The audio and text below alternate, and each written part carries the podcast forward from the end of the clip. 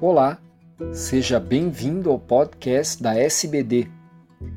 Eu sou Fernando Valente, professor da Faculdade de Medicina do ABC e editor do podcast.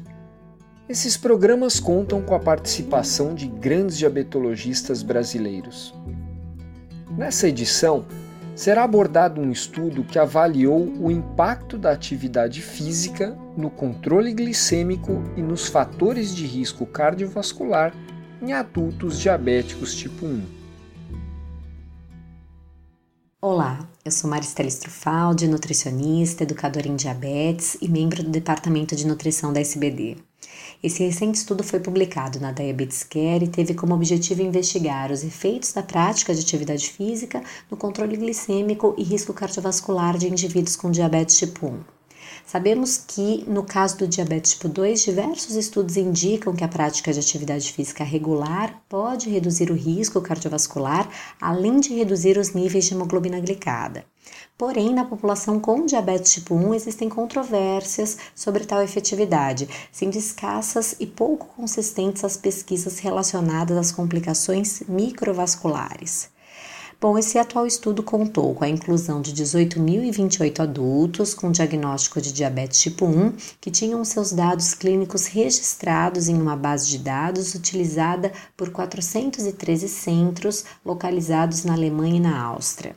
Foram incluídos pacientes de 18 a 80 anos e foram considerados para análise os dados do último ano de atendimento, sendo verificados dados como IMC, hemoglobina glicada, perfil lipídico, ocorrência ou não de hipoglicemia, entre outros.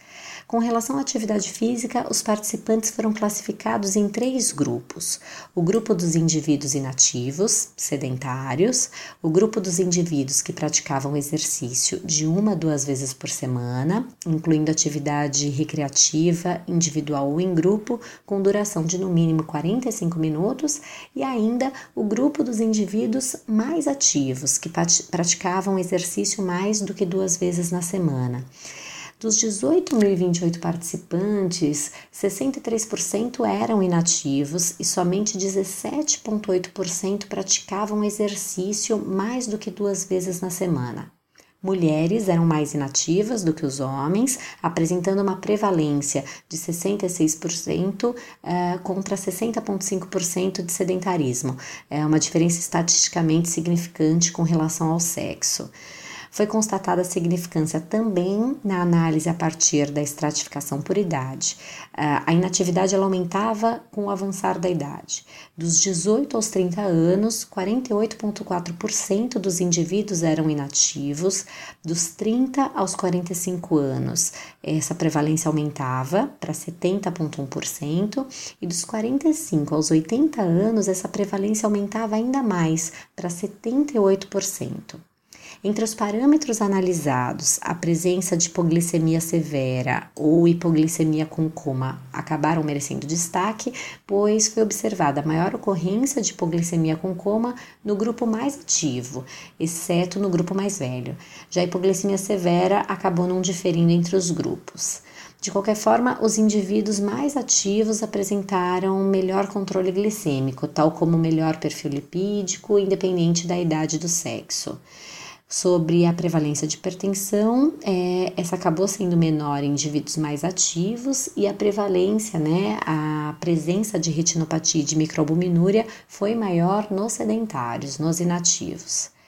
Com relação ao estado nutricional, a prevalência de sobrepeso foi maior em mulheres e indivíduos mais velhos, como esperado, e de obesidade foi maior em indivíduos inativos, independente da idade e do sexo. Com relação à ocorrência de cetoacidose, foi observado menor risco em indivíduos ativos, provavelmente porque esses eram mais conscientes sobre a saúde e talvez existisse aí maior presença de monitorização, né? Maior realização de monitorização. E apesar da amostra ser expressivamente volumosa, os autores ressaltam como limitações do estudo uh, uma possível irregularidade na documentação dos dados, já que a coleta foi multicêntrica, e também o fato de não ser claro o tipo e a intensidade do exercício praticado pelos participantes. E o fato de 63% da amostra ser sedentária, ser inativa, pode estar associada ao medo de hipoglicemia e por isso a educação em diabetes faz-se necessária, visando a orientação sobre ajuste de insulina e de demais considerações não farmacológicas e interdisciplinares para a prática de exercício com segurança e com todos os benefícios. Por fim, foi observada uma relação inversa entre atividade física e risco de doenças cardiovasculares nesses adultos com diabetes tipo 1, sendo que a atividade física mostrou-se benéfica com relação ao controle glicêmico, às comorbidades relacionadas ao diabetes e fatores de risco cardiovascular, sem existir aí um aumento de eventos adversos. Logo, o incentivo à prática de atividade física deve ser mantido sempre que possível, é, com orientações específicas e ajustadas para o exercício em questão.